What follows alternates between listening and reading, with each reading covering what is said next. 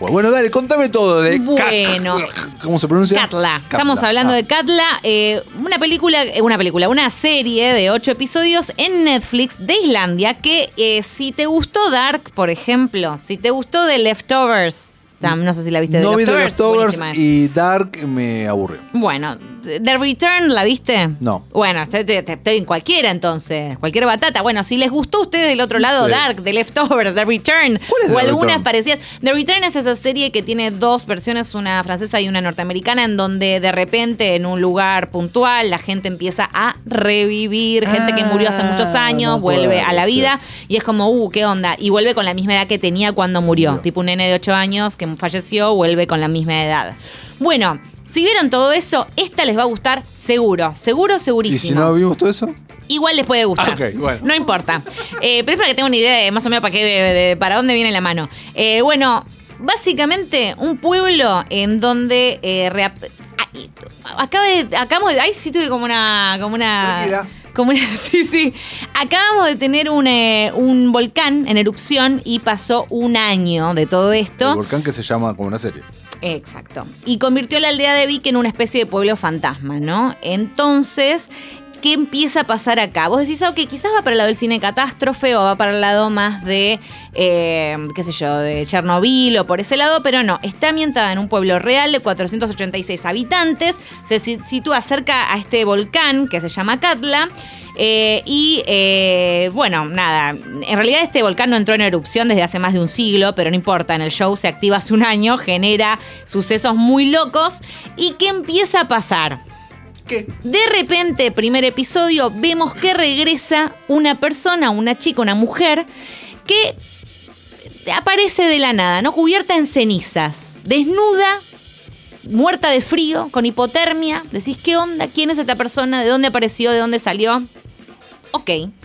Entonces, todo el equipo detrás de esto, policías, empezamos a conocer también en paralelo estos personajes que acompañan en la serie, en lo largo de estos episodios, tratan de descubrir quién es esta nueva eh, integrante. Obviamente, como suele pasar en estas series, empezamos a ver que, claro, no coincide el DNI, no, no pueden enganchar, se llama de la misma forma que decís, pero como no me cierra, no puede ser. Bueno, lo que pasa acá, obviamente, es que empiezan a aparecer, como decimos, personas que ya habían muerto o desaparecido. Ah, mira. O incluso, por eso acá viene el componente dark, como en este personaje que aparece en el primero, por eso no es un spoiler, personajes que sí existen y viven, pero ve- que por ejemplo ahora ya tiene 50 años. Entonces esta chica apare- vive en otro lado, en un pueblo en Suecia, ponele, y tiene otra edad y demás, y tiene su vida, su hijo y demás, y se encuentra con esta otra chica, que es la misma, un doppelganger, pero de 20, una cosa así, o 30, ponele.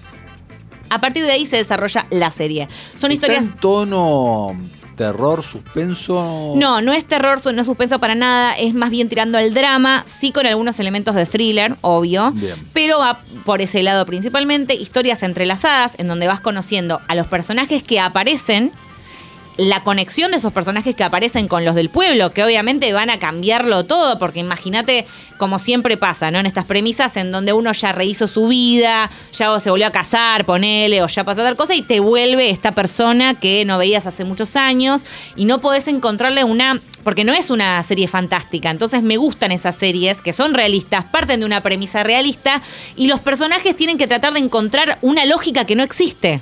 Porque es lo que pasa, ¿no? O sea, la, la policía que está el caso dice, pero no puede ser. O sea, no, no- esto no ¿cómo puede ser? Y no encontrás, no encontrás porque no hay. Bueno, a partir de ahí entonces se desarrolla esto. eh, bueno, como decíamos, medio una onda por el lado de los viajes en el tiempo va a tener.